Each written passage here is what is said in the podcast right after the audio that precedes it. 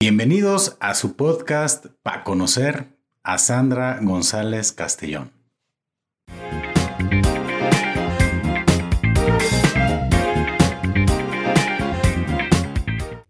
Hola Paco, muchísimas gracias por invitarme. Gracias también a todos los que están hoy aquí escuchándonos y viéndonos. Sí, como ya lo dijo Paco, mi nombre es Sandra González. Yo me dedico al teatro, a la fotografía y al cine y por ahí a una que otra cosilla más de, ocio. Y pues bueno, reitero mi agradecimiento Paco porque este podcast y el otro de Epistología son espacios bellísimos para los artistas emergentes y los que ya tienen trayectoria. Siempre la difusión a las artes y la cultura es algo que se necesita demasiado, sobre todo en México. Tenemos sí una deficiencia eh, en esta cuestión, pero qué bueno que tú estás interesado en promovernos y darnos a conocer. Se agradece mucho, lo haces de corazón, ya me platicaste anteriormente, pero gracias. No, hombre, pues que agradeces, al contrario, gracias por tu tiempo.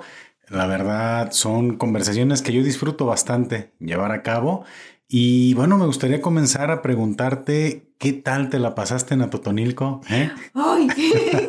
estuvo bien, ¿no? Sí, estuvo genial. Los Little Swine que tuvieron esta presentación en ahora sí que en los qué sé, el marco de las celebraciones de la fundación de Atotonilco. Qué bueno que se logró concretar con ellos, qué bueno que se pusieron de acuerdo para que tocaran y me dio mucho gusto ¿eh? verlos por allá. Fue una experiencia muy padre. ¿A ti qué tal te pareció? Ay, a mí, a mí me pareció un viaje increíble. A Totonilco, pues no estamos tan lejos, pero pero a veces es complicado hacer un espacio para visitar ese bello lugar. Le tengo mucho cariño a Toto porque tengo varios amigos ahí que curiosamente a ninguno he conocido en Atotonilco. Los, a uno, Fernando Jara, saludos, lo conocí en Puerto Vallarta en una obra de teatro hace como unos siete años. Hicimos una obra de teatro juntos de Juan José Arreola. También tengo otro amigo, el Saúl, también saludos a Saúl, a Bárbara y pues ahora a ti, un gustazo conocerte no sé, no sé si me ha tocado pura coincidencia, pero yo conociéndolas a ustedes, digo qué chida es la gente de Totonilco. Y pues, sí. Y pues este viaje a, Toto fue muy padre, sí. Me, fui de fotógrafa con los Little Swine, ahí que les he tomado fotografías para sus portadas y en sus toquines. Y pues sí, como siempre, se disfrutó mucho, muy ameno. El trato de Atotonilco hacia Little Swine fue muy bonito. También saludos por ahí a, Lupita y, a Carmelita que están ahí en el gobierno. Mm. Em, en cultura, muchísimas gracias a ellas también, siempre muy amables y se ponen y ayudan y, reparten agua. Qué bonito, por más, más regidores y más jefes de cultura, jefas de cultura así, así de pilas como ellas. Y pues también yo ya había ido ahí a presentar una obra de teatro por invitación de ellas, así que qué cariño le tengo a Totonilco. Y los chatazos, ay no. los chatazos, qué bárbaro. Sí, ¿eh? amo esa bebida. Ahí me vieron con mi galón de jugo de toronja caminando por la calle para llevármelo a mi casa. Sí, compraste, entonces. Sí, yo sí. Y ya te echaste tus chatazos el fin de semana, yo creo, ¿no? Sí, ya. Sin alcohol, pero pero ahí con, con pues muchísimo hielito y todo. Pero bueno, y con agua mineral. Está bien, eh, digo, no, no, no hay que hacer apología de, del alcohol, pero pues combina muy bien con siete leguas blanco, ¿eh? Le voy a calar, vas a ver. Ah, es, gran receta. Oye, y pues qué padre que, que, te le hayas pasado bien por ahí en Atotonilco. Me, me gusta mucho escuchar eso porque pues ahí también estuve presente, ahí dándole apoyo a Lil Swine, también a la banda de mi hermano, Red Sunday que esperemos próximamente ya también estén aquí en un, en un episodio. Y eventazo, la neta, yo creo que nos la pasamos muy bien. Rematamos todavía por ahí con, con Fello, ahí en Fellos Bar, nos tomamos unas limas, que es este jugo de, de lima con tequilita. Y pues, la verdad, gran, gran noche. Sí. Y pasando a otros temas, Sandra, eh, más aquí de lo que tú has trabajado aquí en lo local. Eh, ¿Cómo te fue con el festival Mano a Mano? ¿Qué tal estuvo? Ay, pues este festival me da muchísimo gusto hablar siempre de esto. Y fíjate lo bueno, porque... Es la, segunda edición, ¿verdad? Segunda edición de este festival llamado Mano a Mano. Pues nació hace, creo que tres años, creo, creo que tres años. o dos, no, no, no recuerdo exactamente cuándo, pero lo hicimos por iniciativa de Toño. Toño es un consejero del centro de rehabilitación que por coincidencias de la vida nos, nos encontramos en el camino y pues ahí estoy dando clases de arte terapia en el centro de rehabilitación. Y pues un día se le ocurrió, oye, ¿y si hacemos un festival de arte terapia? Y yo pensé, ay, pero es que estas cosas son bien complicadas, pero va. Yo vi desde el primer festival a los chicos con toda la actitud y eso que fue otra generación. Se armó, salió el festival, sí tuvimos ahí nuestros tropezones, pero a final de cuentas quedó un festival bien bonito. Y eh, nos aventamos a hacer el segundo festival hace, hace que, que fue en, en abril. De hecho fue el 30 de abril el festival. Y pues superamos nuestras expectativas. La verdad fue algo increíble. Ahí estuvo Freddy Parra un día antes enseñándonos a hacer cartonería. Saludos, Freddy, buen amigo, ¿eh? Ah, sí, el Freddy, buen amigo, buen maestro, buen historiador, buen trepacerros, clase de todo. Y está buscando a su perrito Fauve, por si, por si ah, rayos Fauve. Ojalá Que, que, si alguien lo tiene, que, bueno, damos el espacio, ¿verdad? Creo que, que vale la pena que si alguien, vamos a poner hasta una fotografía aquí en la edición, para que si alguien se encontró a Fauve, un perrito chihuahua Pomerania, no estoy diciendo una barbaridad. Yo, yo conocí a Fauve, fíjate, en alguna visita. Gruñón. y bueno, pues eh, razas y por aquí de Zapotlanejo están viendo el podcast y vieron por aquí este perrito, hay alguien que lo anda buscando, ¿eh? Sí, y más conociendo cómo es Freddy con sus mascotas. Qué bonito, qué bonito ser. Y pues tengo, él estuvo ahí con el curso de cartonería.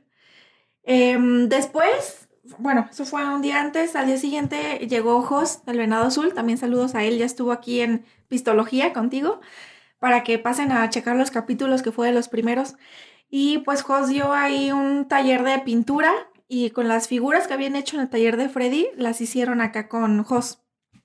Em, ¿Qué otra cosa hubo? Ah, también les ensayé una coreografía de rock and roll, ellos eligieron el género que querían bailar. Yo les dije acá una salsa, no, que rock and roll. Les salió padrísima.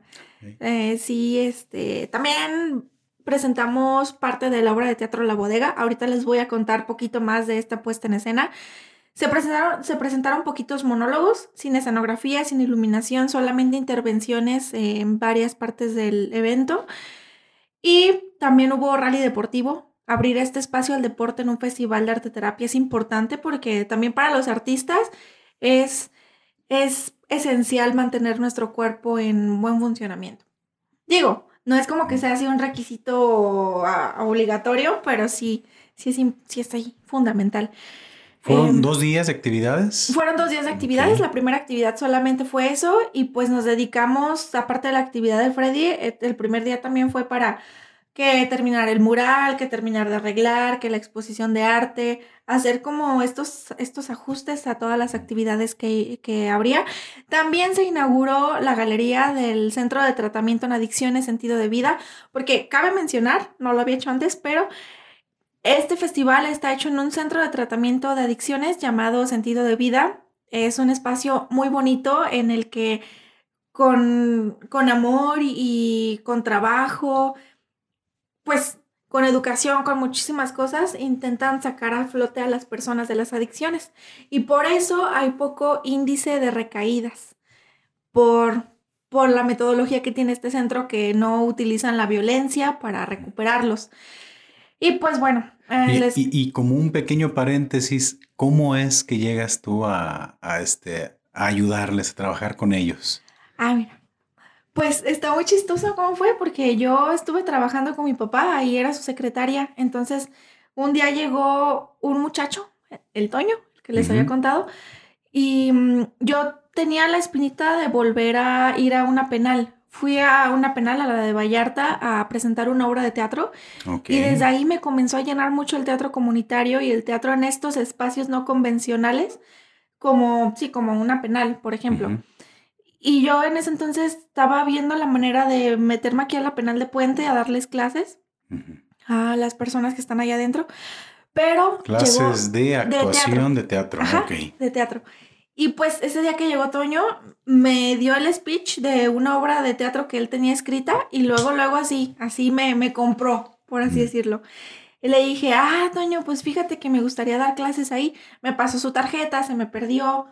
Después de un tiempo, yo con la tarjeta perdida, volvió a llegar Toño, me lo encontré ahí afuera del trabajo de mi papá. Ya le dije, tú eres el muchacho del teatro. Y ya, otra vez me pasó contacto y ahí fue como caí yo ahí, como por una coincidencia, por una plática ahí, una plática casualona con un cliente. Y pues así fue como llegué ahí y llevo dos años, sí, bueno, casi, casi tres años dándoles clases de arte ahí.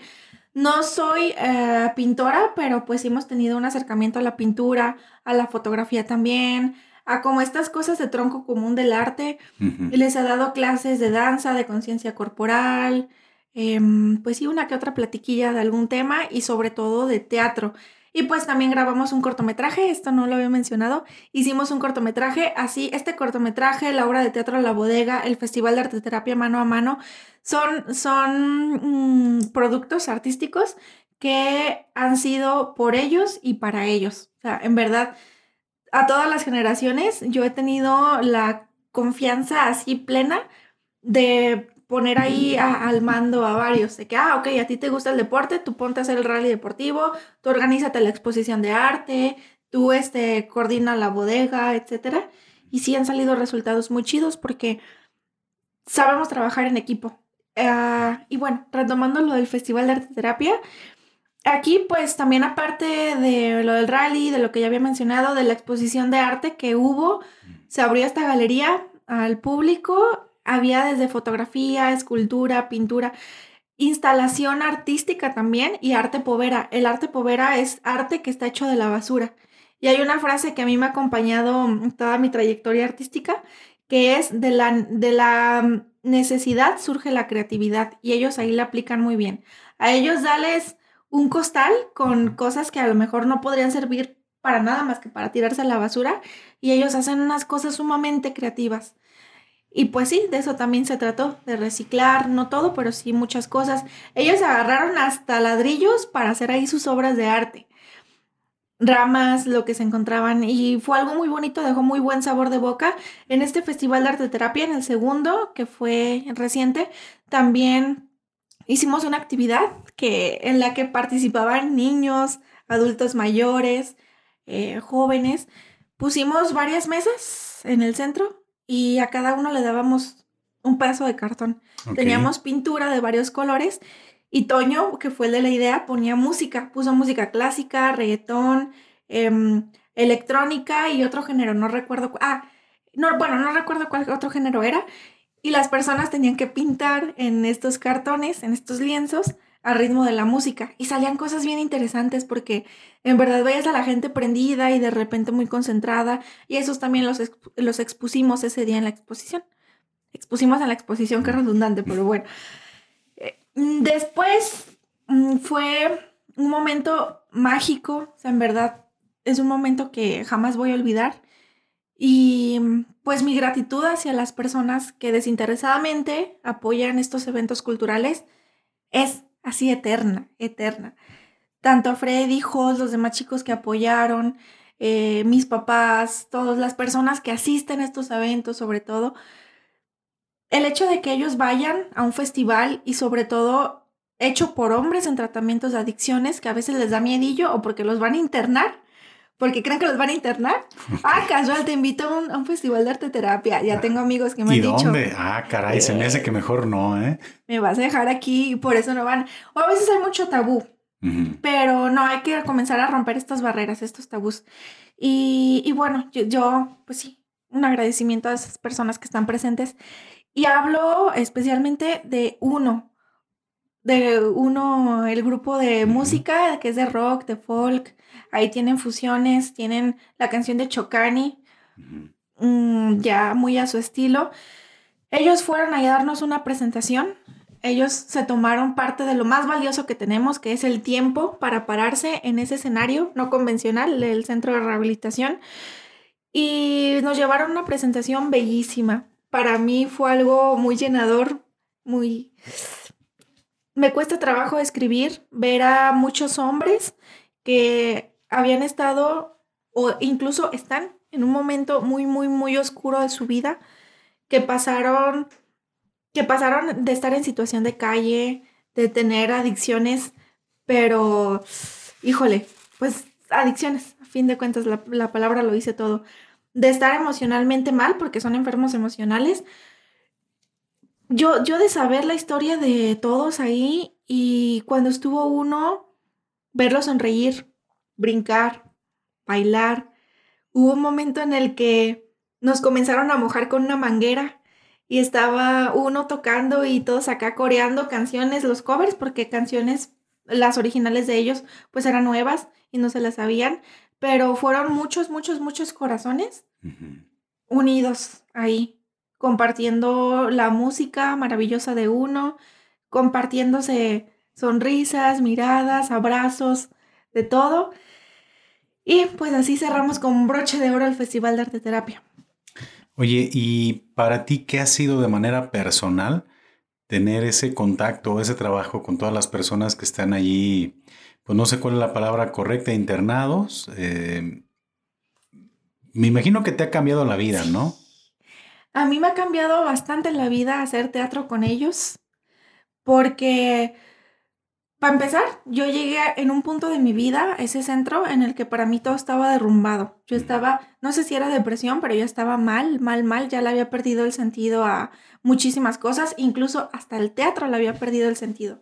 Yo había dejado de amar el teatro en ese punto de mi vida y cuando dejas, cuando dejas de amar lo que más te llenaba, lo que más te apasionaba, ya es ahí cuando ya te puedes dar por bien jodido. Entonces ellos fueron una pieza fundamental para comenzarme, para regresarme este amor al teatro. Yo, ellos me han llegado a decir que yo los salvé, que yo pues he hecho mucho por ellos, pero eso es recíproco porque ellos también me salvaron la vida. Ellos me devolvieron muchísimo de lo que yo había perdido y me enseñaron sobre todo a no juzgar, porque la verdad, yo sí era bien juzgoncita hasta la fecha. No se me ha quitado en su totalidad, pero a veces pues les decimos o borrachos o adictos o drogados o X o Y, cualquier cosa que es buenos para nada, cualquier cosa que se nos venga a la cabeza. Pero somos iguales, o sea, en verdad, en verdad somos iguales.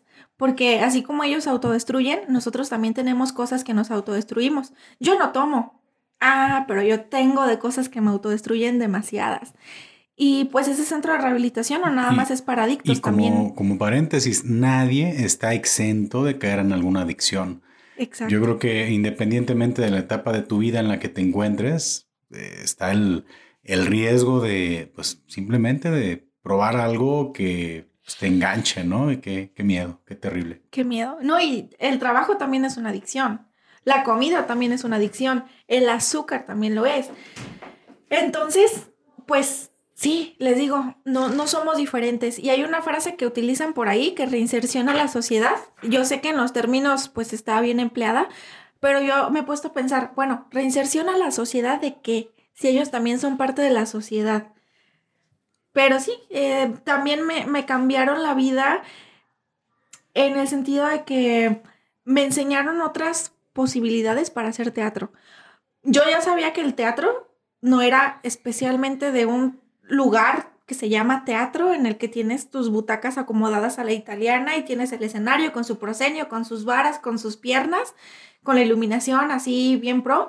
No, yo ya sabía que el teatro no nomás era eso. Y cuando llegué ahí, comencé a toparme con otras, bueno, no otras técnicas porque todo ya está creado, es cuestión de que nosotros como teatreros leamos muchísimo y formemos nuestro propio, propio criterio.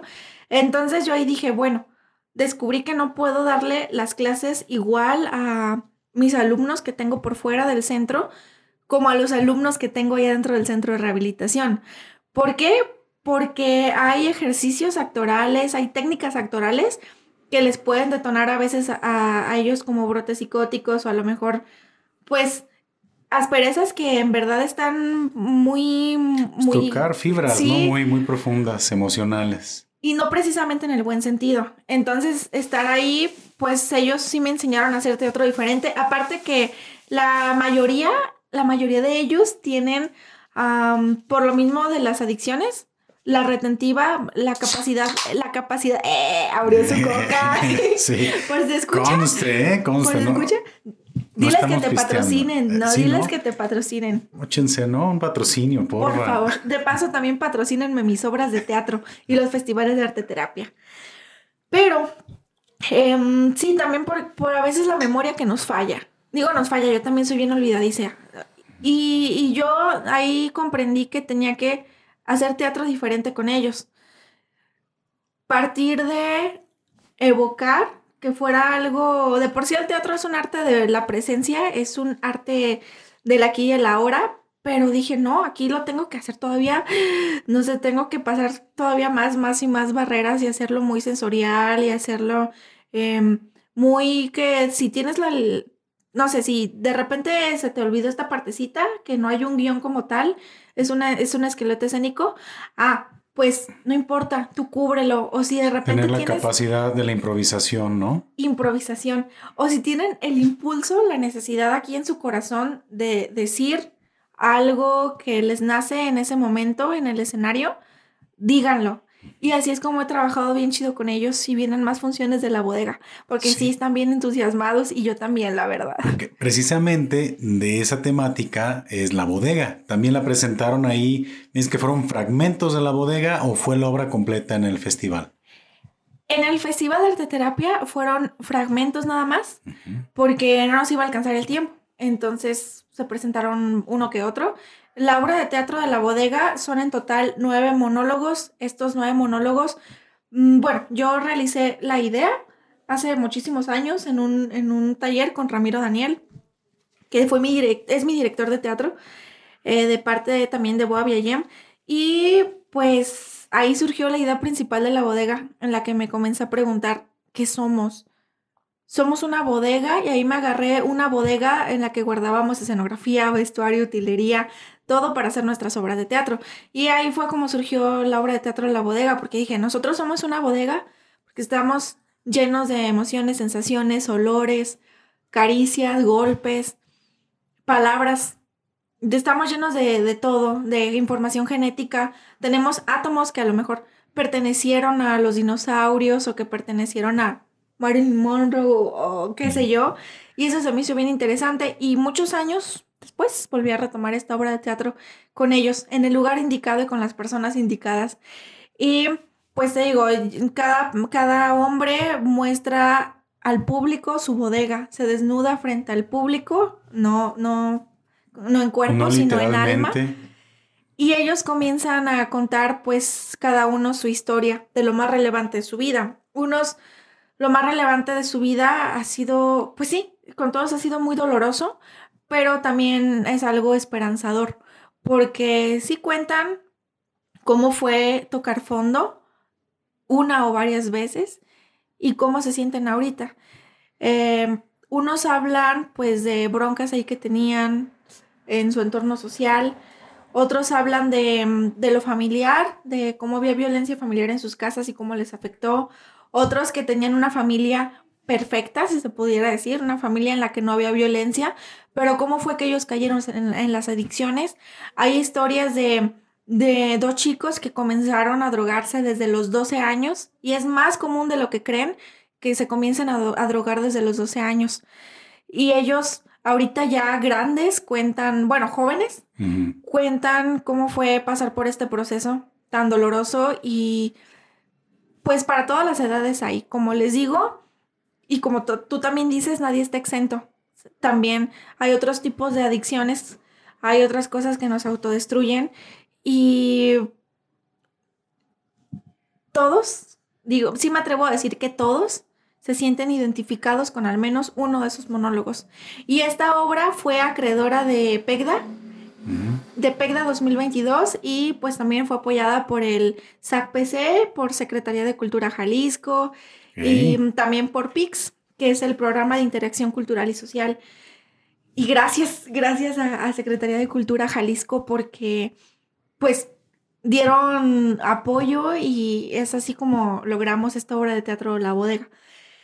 Eh, también pues hice retribución social con dos tallercitos de biodrama, uno de dramaturgia y otro de actuación, para la Asociación Civil Samarme, que ellas también hacen teatro biodrama, una chulada de obras de teatro que tienen. Y pues ha sido una experiencia también así como el festival mano a mano, que antes de subirnos al escenario, antes de comenzar la obra, yo reúno a todos los actores, a los iluminadores, porque cabe mencionar que la iluminación, todo, todo lo hacemos con cosas que ya tenemos. La iluminación se me hizo muy curioso que Miguel Ángel es el que está en iluminación, él es ingeniero, utilizó acá sus dotes, sus dotes de ingeniería y también también César Iván, él es artista, junto con Ramiro, Ramiro es fotógrafo, unieron su conocimiento y crearon un circuito hecho con pedaceras de cables que tenían en el centro de rehabilitación. Bien pros, armaron acá su circuito, agarraron de estos, de, con los interruptores que hay en las casas que, se prenden y se apagan. Los switch. Los, switch, ajá. Los agarraron unos que tenían arrumbados ahí, su circuito lo pusieron, jugaron ahí con la psicología de color, con la iluminación, hicieron ángulos con, con la iluminación ahí muy interesantes. Y yo los vi y dije, bueno, yo que les estoy enseñando, ellos ahí con toda la creatividad que, y con lo que tuvieron lo hicieron, también la escenografía, los escenógrafos padrísimos. bueno, antes de comenzar la obra, yo los reúno atrás, nos agarramos todos, todos de las manos y damos nuestros buenos deseos para esa función han surgido deseos preciosos, como yo hago esta obra de teatro para que quien se quiera meter al mundo de las drogas lo piense dos veces. O yo hago esta obra de teatro deseándoles mucha mierda. En el teatro deseamos mucha mierda. Es algo precioso que te digan mucha mierda. Así que si algún día te lo dicen, no, no lo tomes a mal. Ok. Y mm, sí, pues estrechamos nuestras manos. Y aquí para la, gente que no está este, familiarizada con el tema, Platícanos la historia de por qué mucha mierda. Ah, bueno, pues mucha mierda. Si no me equivoco, porque también ya ves cómo son las, las historias. A veces la historia cambia, cambia, cambia. Pero hace muchísimos años, no sé si por la época colonial, creo que todavía fue atrás, atrás de, de lo colonial, en los teatros, pues se usaba que llegaban como en sus carrozas las personas. Y jaladas por caballos, obviamente, ¿no? Y cuando las personas se quedaban a ver la función de teatro, si les aburría, se salían, o si era una obra de teatro malísima, se salían rápido. Y los caballos dejaban en los estacionamientos del teatro poquita mierda. Pero... Un pastelillo por ahí nomás. Un pastelito así. Pero si la función estaba buenísima, que duraba dos horas una obra de teatro más o menos, la gente se quedaba hasta el final y eso le daba tiempo a los caballos de hacer mucha mierda fuera de los teatros. Y cuando salían los actores, pues veían así el montonal de mierda. Y de ahí surgió mucha mierda, pues significa que te vaya tan bien en tu obra como para que la gente se quede, que los cautives, que se genere este intercambio de emociones y de todo. No, excelente, excelente. Ahora sí, para que la raza conozca más o menos el, el contexto de la frase, ¿no? Qué chido. Este, entonces tú te, reuniste con ellos o te reúnes con ellos antes de comenzar la, obra. Sí. Y pues a darle. ¿Dónde, ¿Dónde se han presentado? Nos hemos presentado en el Centro de Tratamiento en Adicciones Sentido de Vida, que está en Pueblos de la Barranca. Aquí en Zapotlanejo nos hemos presentado también en la secundaria foránea 62, ahí en La Pacheco. Saludos al profe Neto que nos abrió el, ah, nos abrió el espacio ahí. Y pues también en estas funciones de La Pacheco fue algo muy poderoso porque veía niños callados viendo la obra de teatro, veía niños incómodos, veía niños, unos sí estaban cotorreando, pero la mayoría estaba poniendo atención y otros estaban llorando. Fue algo muy, pues muy revelador también. De hecho, quiero contar aquí algo que me sucedió con uno de los actores. Uno de los actores comenzó desde los 12 años con las drogas. Y dimos dos funciones allá en La Pacheco. En la primera función, pues él, es muy histriónico, él tiene un talento nato para actuar increíble. Y pues él llegaba y pues acá daba su pipazo y todo, y los niños estaban muriéndose de risa. Y al final me dice el César, oye Sandra, pero es que se estaban muriendo de risa en mi monólogo. Le digo, sí, César, es que da mucha risa tu monólogo. Pero aquí los niños te comenzaron a idolatrar. Y le digo, ahorita, el César de ahorita, el César que decidió ir al centro de tratamiento en adicciones, que comenzó su vida otra vez, que ya tiene otras, otras ideas y metas en la vida que lo pueden hacer crecer, le dije, pues, el de ahorita, qué chingón que lo idolatren. Pero imagínate si idolatran al, César que, que pues era muy adicto, o sea, era adicto, que tuvo problemas con la familia, que tuvo problemas con amigos.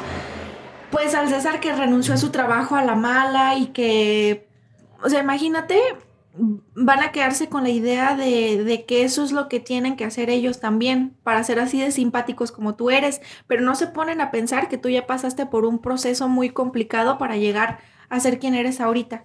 Y que ya lo que cuentas ahorita, cuentas tu dolor a través de la risa. Le dije, cámbiale tantito, te voy a dar chance de que al final hagas lo que tú quieras hacer y yo nada más le dije, cuando veas que se están riendo carcajadas por, por ver a un muchacho sufriendo, le digo, porque tú estás sufriendo ahí. Y, y puede quien le dé risa que te estés ahí dando tus viajesotes con una pipa, pero hay otros a los que no les puede dar risa, porque es algo muy doloroso. Y ya tú vete hasta el frente y tú diles, ¿les da mucha risa? Pues a mí en ese entonces no me daba risa. Y César lo hizo, ¿no? Todo el mundo estalló en carcajadas y él se puso al frente, se puso en el proscenio, se les quedó viendo a los niños, rompió la cuarta pared y les dijo, ¿a ustedes les da mucha risa? Porque a mí en ese entonces no me daba nadita, nadita de risa. A mí no me daba risa saber que yo había perdido la escuela, el trabajo, a mi familia, a mi novia, que yo había perdido, yo me había perdido a mí mismo, que estuve a punto de morirme de sobredosis y a ustedes les está dando risa. No, los niños ahí se quedaron así con el ojo cuadrado. Y su actitud cambió demasiado. Porque sí, como dicen, la tragedia de unos es comedia para los otros. Y, y al final de esa función, ay, de las cosas más hermosas que he visto al finalizar obras de teatro. A los más jóvenes, dos actores más jóvenes de la obra de teatro La Bodega, se les amontonaron los, los niños, niños y niñas, pubertos, se les amontonaron y les comenzaron a pedir autógrafos. Se volvió, en verdad, eso que te digo, idolatrar, idolatrar a esta versión de jóvenes que lucharon contra ellos mismos, que a veces es más difícil, es más difícil luchar contra uno mismo que contra otras cosas, otros factores externos. Y les comenzaron a pedir autógrafos y... Ay, no, fue bien bonito. Duraron cerca de 40 minutos dando autógrafos y todo, los felicitaban, los abrazaban y sintieron mucha empatía los adolescentes con estos dos más jóvenes porque ellos comenzaron, como te había comentado, con las adicciones desde los 12. Y el hecho de que una persona joven que ya pasó por eso me lo venga a decir y ahorita esté haciendo obras de teatro y esté firmando autógrafos y haya decidido quitar de su bodega todo lo que le dolía, sacar de su bodega las drogas, sacar de su bodega estas cosas horribles y comenzar a meter a su bodega lo más hermoso de la vida, metas nuevas, sueños, personas, personas que les hacen bien. Y fue bien bonito verlos con fans y verlos. Yo ahí los vi crecer muchísimo y siguen bien motivados por hacer esta obra de teatro. Así que si quieren que llevemos esta obra tan hermosa hecha por personas que no se dedican profesionalmente a la actuación, pero que tienen mucho por contar, llévenos a sus escuelas o espacios que tengan. Estamos dispuestos. Oh, excelente, pues pónganse listos, contacten a Sandra para que puedan este, disfrutar de, de esta obra. Eh, el tipo de escenario en el cual, o lugares en los cuales tú recomiendas que se presente esta obra sería, o sea, me imagino que es abierta a cualquier tipo de público, pero pues comentas que estuviste ya en alguna escuela, ¿crees que sea como algo que pudiera ser enfocado para ese tipo de público o crees que podría abrirse a, ahora digo, el tema es universal, definitivamente, pero la invitación sería a que te pudieran contactar para presentarte, por ejemplo, dónde, ¿no? Ah, bueno, pues esta obra de teatro la podemos presentar en cualquier espacio. Sí son hombres en tratamiento de adicciones y al principio yo sí dije, "¡Ah! si se me escapan, pero no, no, no, no. Su conducta increíble, sí tenemos las medidas necesarias para, para cuidarnos entre nosotros y cuidarlos a ellos. Está abierta para todo tipo de público. Claro, esta es recomendada para adolescentes y adultos. Pongámosle desde los 12, incluso desde los 11 años en adelante, está recomendadísima. Y pues los actores tienen edades que oscilan entre los 18 y entre los, qué sé yo, 60, casi llegando a los 60 años. No, yo creo que 50 por ahí. Pero sí queremos meter, meter actores de otras edades, más grandes o, o más jóvenes. Y pues en espacios convencionales como teatros o auditorios y en otros no convencionales, puede ser en calles, en escuelas, en otros centros de rehabilitación también se puede, ¿por qué no? Lugares que se les ocurran, ahí nosotros vamos. Oye, Sandra, yo sé que tú estudiaste fotografía. Estudiaste en Puerto Vallarta, ¿es correcto? Eh, ¿Qué fue primero, la fotografía o la actuación? O sea, e- ese amor que tienes por el teatro, por la actuación, ¿en qué momento de tu vida nació y si ese amor te llevó a estudiar fotografía o todo ha sido circunstancial? ¿Cómo, cómo, cómo ha sido ese proceso? Ay, esta pregunta. Se me, hace, se me hace muy bonita porque siento que rompe muchísimos patrones mi respuesta. Ahí te va. Bueno, mis papás se dedican a algo que no tiene nada que ver con la fotografía. Ellos son médicos. Y pues a mí desde niña yo siento que yo fui sus sueños frustrados, que a veces es horrible que los papás quieran hacer con sus hijos sus sueños frustrados, pero a mí me benefició, a mí me gustó muchísimo. Mi papá él dio clases de teatro en la prepa, mi mamá quería ser bailarina, mi Ah, papá también ok. le gusta muchísimo la fotografía desde muchacho y son cosas de las que yo me enteré no hace mucho tiempo. Y mm, pues mis papás dijeron, ah, pues vamos a meterla a ella desde niña a clases de arte. Yo desde niña tuve acercamiento a clases de música, que no sé de música, pero pues ahí estuve a danza, duré 15 años en danza, danza árabe con la maestra Mónica López. También estuve que en hawaiano, que en taitiano, en ballet, en varias cositas, folclore también. Y ahí comenzó mi rumbo en el arte, sobre todo en las artes escénicas, porque el teatro comenzó en mi vida desde bien chiquita, pero no formalmente. Yo quise meterme a clases de teatro en la secundaria, pero pues no, no tuve la oportunidad. Aquí con el profe Alex Álvarez, que también es, es actor y es fotógrafo. Te digo, no tuve la oportunidad porque sí, yo vivía un poquillo retirado, se terminaba tarde. Y en la prepa, en la prepa ya era un momento decisivo, yo estaba perdidísima, yo en verdad no sabía qué hacer de mi vida. Y estuvo chistoso porque, pues yo recuerdo que mm, la mayoría de mis amigos pues ya sabían desde niños qué querían ser. No, que yo quiero ser diseñadora de modas, que yo quiero ser médico, yo quiero ser arquitecta o yo quiero ser ama de casa, yo quiero ser albañil. Ya sabían qué es lo que querían hacer de su vida y yo no. Y eso me desesperaba mucho y sentía una presión muy grande, presión que se aligeraba porque mis papás no ejercían esa presión sobre mí. Y me acuerdo ese día ya faltaban un par de horas para que cerraran los trámites a la UDG de Vallarta, al CUC. Y yo todavía, ay, no sé qué estudiar, no sé qué estudiar. ¿Y por qué Vallarta? Es querías este salir, Híjole. este Vallarta, uno porque no sabía qué hacer y otra Ujú. porque mm, mi familia materna es de allá. Mi familia materna es pata salada, entonces pues allá tenía la facilidad de quedarme. Aparte Vallarta está más tranquilo de Gua- que Guadalajara. Pues tenía varias opciones, tenía artes escénicas. ni tanto, eh, toda la pachanga allá en Vallarta. Ay, sí, pero no la disfruté. La disfruté a mi manera, pues, pero no me tocó los antros ni nada de eso, porque pues vivir en casa de los abuelitos, sí es como un poquito más que hay que respetar reglas y todo, aunque nos cueste, pero, pero se respeta. ¿Y y qué tal el calor en Vallarta? Ay, horrible. De Sí. hecho, ahorita está el calor igual que en el de Vallarta. Yo he sentido Sí. el calor estos días igual, Ay, cabrón, estamos. así que hay que detener el cambio climático. Em, sí, compran en bazares y, y hay que tratar, pues, de, de hacer por nuestro mundo. Y de hidratarse bien, porque en estos días que estamos grabando este episodio, eh, para que quede como registrado, pues es en esta ola, estas olas de calor que han habido en, junio.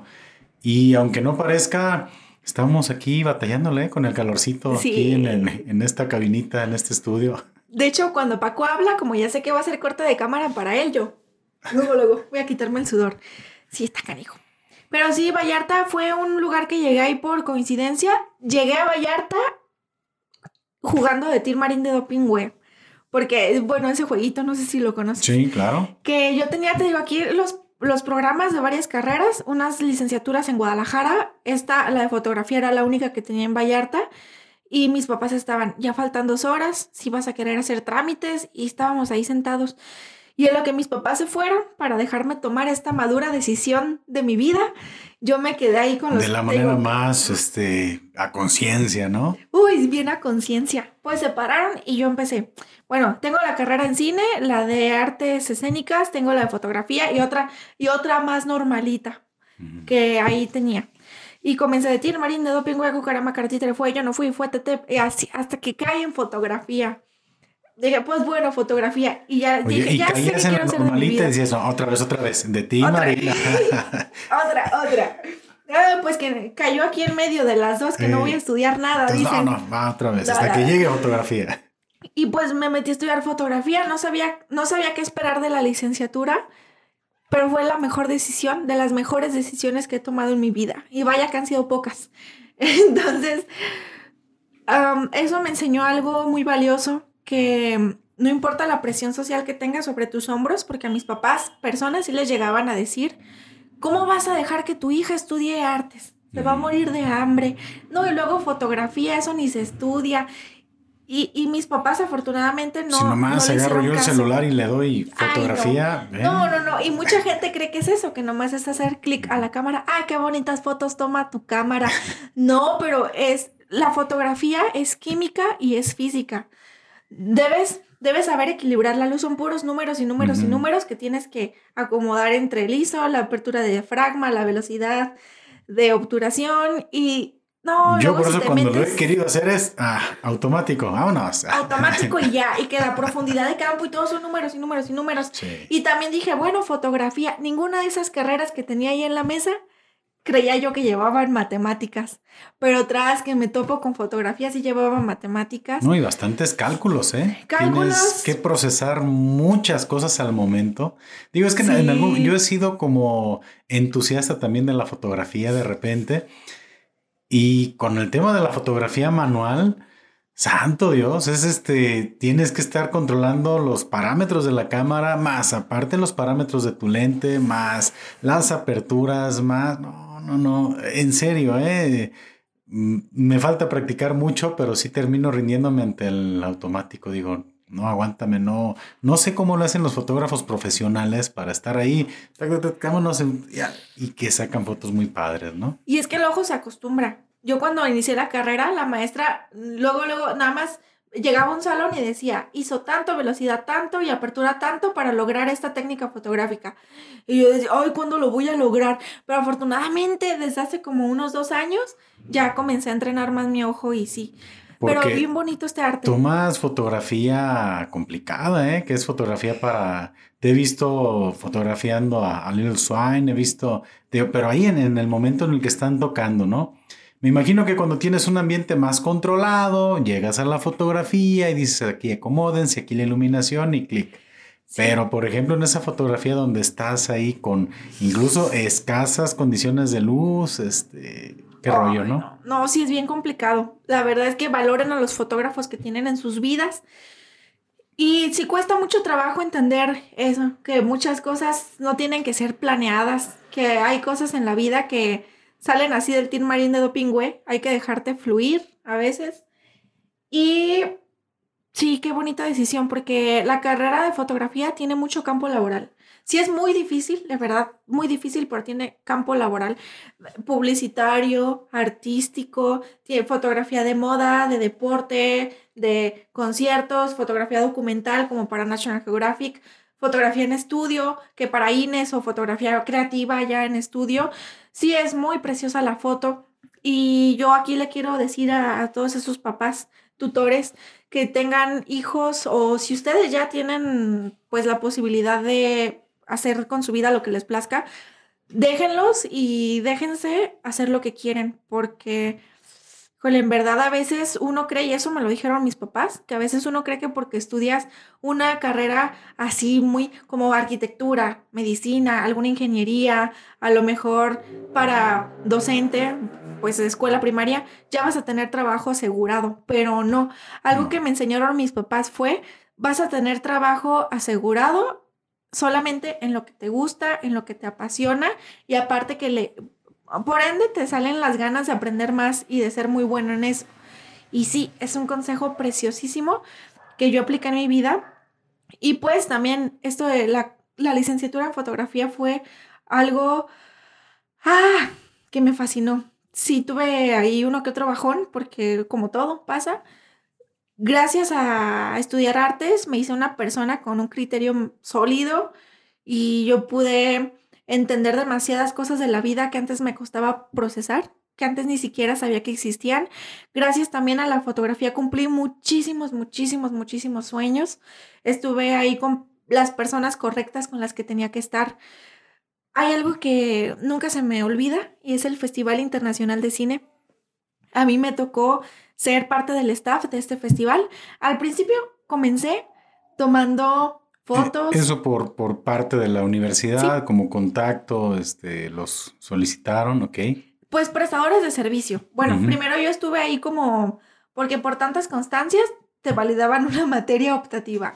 Y me llegó las prisas por salir, entonces dije, va. Y yo me, yo me aventé también por metiche yo me aventaba todo lo que veía, porque si te esperas a que todo tu conocimiento saliendo a la licenciatura sea justo lo que aprendiste en clases, vas a salir muy verde. Y si es importante agarrar estas cosas extraescolares como para foguearte un poquito más. Entonces ahí me tocó en el Festival Internacional de Cine, pues tomar fotografías, hacer reseñas de las películas para subirlas a la página del FIC. También a grabar videitos. Me tocó recibir a los artistas que venían de otros países y ahí estar con ellos. Y yo, ay, me acordé de algo que se me hace bien bonito. A ver, que me gustaría platicar. Sí, sí. Pues ha sido bien complicado y a veces, pues, ven a los artistas que en alfombras rojas o los ven triunfando o que ganando premios o presentando obras de teatro y que les aplauden mucho. Pero llegar ahí es muy, muy complicado. Llegar ahí en un México en el que es bien fácil comprarnos nuestras dos caguamas un fin de semana, pero cuando un boleto para una obra de teatro cuesta 50 pesos o 100 pesos, es bien difícil desembolsar. Porque si solamente es una obra de teatro de una hora o es voy a ver un cortometraje de 20 minutos, pero todo lo que hay detrás, todo el tiempo, de veras muchísimos sacrificios, demasiados sacrificios, tanto económicos como emocionales, pues sacrifica salidas también y de todo. Para llegar ahí está difícil. Como, como paréntesis, espero no romper como el hilo de lo que me estabas platicando. ¿Cuántas veces te ha tocado ponerle de tu bolsa para todos tus proyectos? Uf, todas. Incluso yo como artista independiente, pues no tengo un trabajo fijo y mis papás han sido muchas veces mis mecenas. Yo estoy en, un, en un lugar privilegiado, la verdad, en el que a mí se me atora la carreta, pasa más veces de las que se pueden imaginar. Y mis papás tienen como un olfato sabueso, de que ella no trae dinero por andarle jugando a la artisteada. pero, pero ellos me apoyan mucho, ya sea con recurso humano, que también se han fletado a ayudarme con mis escenografías. Eh, o también, pues sí, económicamente me salvan. Y sí, es muy complicado. Así que en verdad valoren el esfuerzo que se hace. Y, y bueno, en este festival de cine, pues les digo, yo vi a muchos artistas llegar a alfombras rojas, yo los veía que entraban en sus camionetas blancas que van y te recogen los festivales internacionales. Son como tipo combis, así blancas bien bonitas. Yo veía que se bajaban y llegaban y se paraban, caminaban por la alfombra roja y se metían al festival a ver su película proyectada. Y yo aquí con mi camarita, a veces nomás como que repartiendo cafés, y yo decía, yo quiero ser así algún día pero porque no por, claro que sí, es por ahí un poquillo el ego, pero también está la satisfacción de que tu trabajo ha sido reconocido. Y no reconocido como algo que sea banal, como algo de una cuestión de fama y ya de farándula. No, que tu trabajo haya sido reconocido porque es algo de calidad y es algo que tú le dejas a la humanidad. Sea bueno o malo para ellos, pues, les estás dejando algo, les estás dejando tu expresión y todo tú impreso ahí. Y así como los vi, tuve la oportunidad de llegar así un día a un festival. Fue en el Festival Internacional, fue en el Festival Internacional de Cine de Monterrey el año pasado. ¿Fue el año pasado? Creo que fue el antepasado. Yo, la verdad, si algo, algo de lo que no tengo noción es del tiempo, porque a mí se me va rapidísimo. Entonces, bueno, para este, este festival entramos con un cortometraje que se llama Las Despedidas. Ahí me tocó estar en vestuario y pues fue protagonizado por actores bien chingones. Y este corto era como esa frasecita, ¿no? De que el amor son unas soledades que se juntan, como por ahí va. Fue escrito y, y producido por Sebastián, Sebastián Hernández, que es un amigazo que colaboró mucho con él en cine, y dirigido por Néstor. Es otro director de cine muy joven también. Ahí hubo mucho talento joven, la mayoría, la verdad. Estábamos entre los 18 y entre los 30, 35 a lo mucho. Y pues yo ese cortometraje lo hice en un momento de mi vida en el que yo estaba deshecha completamente. No tenía así ni una gota de ánimos de ir al set. Mi mamá me ayudó también a confeccionar el vestuario. Pero de veras no tenía ganas de nada. Yo estaba mal, mal, mal. Y dije, voy a ir. ¿Por qué? Porque soy profesional. Y no sé, algo, algo yo sentí aquí la, la corazonada de que tenía que estar ahí. Y fui, también me tocó estar ahí echando la mano al, que, al diseño de arte, acomodar cosas. Fue algo maratónico, hacer cine es bien difícil y el cine independiente todavía más, más, más, más difícil. Porque ahí vas y te la fletas y por tres pesos o a veces pones de tu bolsa, pero salen cosas bien chidas. Y pues te digo, este festival ya estuvo festivaleado en varios, varios festivales internacionales en el extranjero. Y esta vez cuando me tocó ir a Monterrey, yo me acuerdo que nos recogieron del... Fue la primera vez que viajé en avión. Por eso... O sea, también, una serie de experiencias. Sí, las primeras veces. Y la primera vez que viajé en avión, digo, fue cuando tenía un año, por eso no la cuento. Y me bajé del avión y yo recuerdo que yo estaba impresionada porque dije, órale, sucedió más rápido de lo que creía. Y nos fueron a recoger del Festival de Cine oh, al, al, aeropuerto y yo me acuerdo que nos, sí, nos recogió una camioneta van, como esas camionetas blancas en las que yo... Este, esas camionetas cuando viste, ¿no? Sí, que cuando yo era estudiante veía y decía, me quiero bajar de una de esas algún día con algo que yo haya colaborado ahí. Y me bajé ahí con, junto con varios chicos y chicas que también estuvieron en la producción, el director, dos actores también, la directora de arte, y pues te digo, llegamos ahí, nos bajamos, nos hospedaron, fuimos al festival, estuve ahí en alfombra roja y me tocó meterme a la sala a ver el cortometraje en el que yo había estado. Pues fue un cortometraje que vi crecer, porque también Sebastián, el guionista, mm, desde la primera idea que tuvo me la mandó y me dijo, ¿qué opinas? Y fue una idea que pulió y pulió y pulió. Y yo le daba mis opiniones, pero a fin de cuentas fue así, y de Adel ya lo que quedó, y también de Néstor. ¿Ese cortometraje se puede encontrar en algún lugar? ¿Estará en redes? ¿No anda por ahí? Digo, para que lo busque también la gente, te vea, te vea actuando. Ahí no actué, fui ah, vestuarista. Pero, pero, pues fue un trabajo que le tomé muchísimo, muchísimo cariño, porque exploré un área en la que yo jamás había estado. Y se actuó en otro cortometraje que también se festivalió, pero les, les debo el dato. Ahí cuando hagas la publicación voy a poner en comentarios dónde lo pueden encontrar. Y este corto de las despedidas y el otro que sí me tocó actuar, que fue Celeste, estuvieron en Filming Latino. Es una plataforma ah, también para de cine, pero es cine independiente, cortometrajes, películas, hay de todo. Em, pero no sé si todavía esté. Entonces les debo el dato, se los paso. Y pues bueno, así como ese sueño he cumplido muchos, también también sí, han sido demasiados. Y todavía me queda un camino por recorrer, pero en verdad, ay, ver a alguien aquí en la cima, porque todo es momentáneo, todo pasa, y ver a alguien en la cima en ese momento es inspirador, sí, recibes felicitaciones y elogios y todo, pero es bien complicado ver todo lo que hay detrás, de veras. Todo, sí, el sufrimiento porque te peleas contigo mismo, te peleas, te peleas con la sociedad.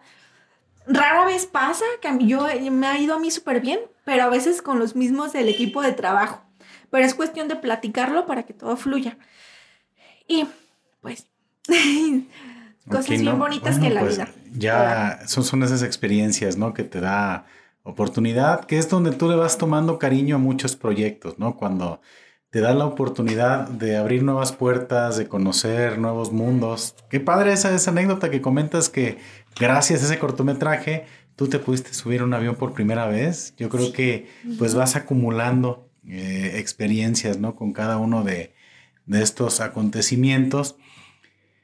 Y dentro de tu experiencia en el tema del teatro, en el tema de la actuación, eh, ¿cómo te preparas tú para algún personaje? Cuando dices, ¿sabes qué? Está este guion, este personaje, ¿cuál es la, forma en la cual lo, lo, vas como desarrollando? Híjole, mira, ahí sí que depende mucho de la técnica actoral con la que tengas afinidad. Hay muchísimas, muchísimas técnicas actorales que a lo largo de la historia de la humanidad se han desarrollado, porque el teatro es algo que va de la mano con la historia. Si conoces de teatro, conoces de historia, conoces del mundo. Y todos estos cambios históricos que de repente que el oscurantismo, que la revolución, que la guerra, mm, que la Primera Guerra Mundial, que la Segunda Guerra Mundial, que que este, la revolución industrial, todo esto ha cambiado el teatro de una manera increíble. Pero voy a ir al grano con la pregunta, era para hacer una introducción de esto de lo actoral. Yo aquí me guío más por el naturalismo, que es una técnica actoral que vemos al actor, por ejemplo, ¿no? Que te dice un director, toma agua. Un actor que no es del naturalismo va a hacer esto, ¿no? Va a agarrar su botella, Ah, ok. Pero un actor, pues te dicen, oye, pues bájale, nomás te estoy diciendo que tomes agua. Pues, ¿qué haces? Pues. Tomas agua. Ajá, ajá. Y, y, yo soy, me gusta más esta técnica de actuación. De hecho, en cine se utiliza demasiado, por eso vemos actuaciones que, como dicen... que te transportan a lo cotidiano a lo cotidiano y comienzas a actuar cuando dejas de actuar. Hay un... Hola Sandra, ¿cómo estás? Ay, sí, no. a menos de que, claro, así, así sea en el papel, pero yo soy mucho de, de, lo natural, de qué haría yo, que es también como lo hacía Stanislavski, el sí mágico. También me gusta mucho Yoshi Oida, que él habla mucho de la, habla del actor invisible, de cómo cuando nosotros llegamos al escenario, tras eso, ¿no? Que, que el público deja de ver a un actor y comienza a ver a una persona. Ya no al personaje, sino a la persona. También hay uno que para mí ese libro es como mi Biblia, que se llama Hacia un teatro pobre de Jerzy Grotowski. Jerzy Grotowski, esta frase que les dije hace rato que de la creatividad surge la necesidad, pues también él decía, ¿no? Que para un, una obra de teatro se puede prescindir de iluminación, de escenografía, de utilería, de vestuario, hasta de un teatro convencional, pero no se puede prescindir nunca de un buen actor. Y se me quedó bien grabado eso. Entonces, bueno, ¿cómo me preparo para hacer, ahora sí ya, a responder la pregunta, ¿cómo me preparo yo para hacer un personaje? Pues eh, no es nada más, me aprendo un texto, gesticulo y lo digo, al menos para mí no. Para mí, hacer un personaje implica, y para muchos actores, para la mayoría afortunadamente, implica una investigación.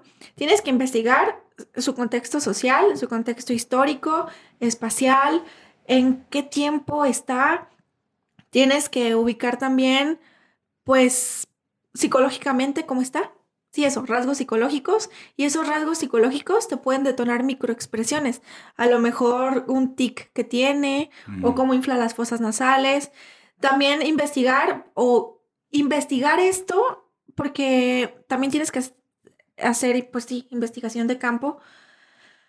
Observar mucho, un actor observa demasiado su entorno, a una señora que se está comiendo unas papitas en la calle, a unos niños que están corriendo. Los actores somos grandes observadores. Y esto también te va a dar elementos a ti para crear, para nutrirte.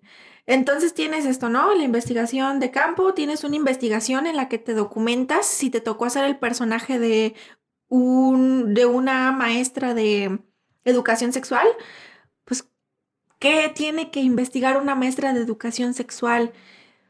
Y también, pues, crear. O sea, con todo lo que tú investigues, ¿qué vas a crear? para tú, tú impregnar, impregnarte de ese personaje. Mm. Eso yo he hecho cuando me ha tocado interpretar papeles, también es mucho del cuerpo. Hay otra teórica, una bailarina que se llama Pina Bauch. A mí ella me encanta porque desarrolló una técnica de llegar a la emoción a partir del movimiento. Es muy difícil lo que te evoca hacerte esto en escena a lo que te evoca hacerte esto en escena. Y es tener también, te digo, mucha conciencia corporal, que es muy complicada lograrla. Yo estoy muy verde todavía, pero sí, el cuerpo es tu herramienta de trabajo. Y cómo vas a utilizar tu cuerpo en escena para que toda esa emoción y todo eso que está en la mente se conecte con el cuerpo, porque estas tres cosas son importantes para un actor. No importa la complexión física que tengas, en verdad no importa. Lo que importa es que tengas pues la capacidad para desarrollar el personaje que, que, tienes ahí. También trabajo mucho con el teatro biodrama, que es teatro a partir de la vida de los actores. Por ejemplo, esta obra de La Bodega está hecho de teatro biodrama, otra obra que hice también hace poquito que habla sobre el duelo y está hecha con, también con personas de Mil Mujeres por Zapotlanejo. Y dos obras que tengo escritas. Bueno, ya las estoy, estoy terminando de pulir. De hecho, para una que se llama Campo de Girasoles, estoy buscando coactor y continúo en casting. Así que si quieren ahí mandarme un mensajito, eh, pueden sí comunicarse. Después les paso mis datos. Y pues se busca un hombre que aparente 26 años de edad o que los tenga. Y pues que tenga ganas de comprometerse con un proyecto actoral. Eh, bueno, y también está otra obra de teatro que se llama Kusama. Eh, Kusama es una obra que le estoy tomando mucho cariño porque plantea una problemática de México como lo es que no se valora a los artistas como se debería valorarlos y que nosotros a veces nosotros mismos no nos damos nuestro valor correspondiente y sobre estas crisis emocionales que tenemos. Pues sí, eso es el teatro biodrama, te digo, teatro a partir de la vida misma de quien va a estar en escena. Y aquí el proceso es diferente, porque me llegó a pasar con una obra de teatro biodrama que hice. La primera que hice fue allá en, en Puerto Vallarta. Híjole, que yo dejé de ser sensible con un tema.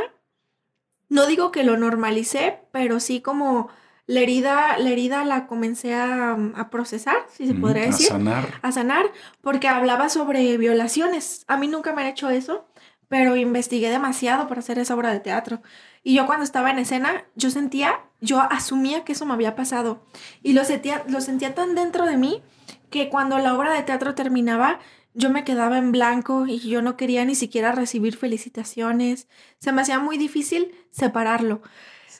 Hasta que comencé en mi mente, maté al novio que tenía en ese entonces, maté a mi perro, a mis papás, maté a medio mundo, a mí misma, para llegar a sentir algo en escena, para llorar.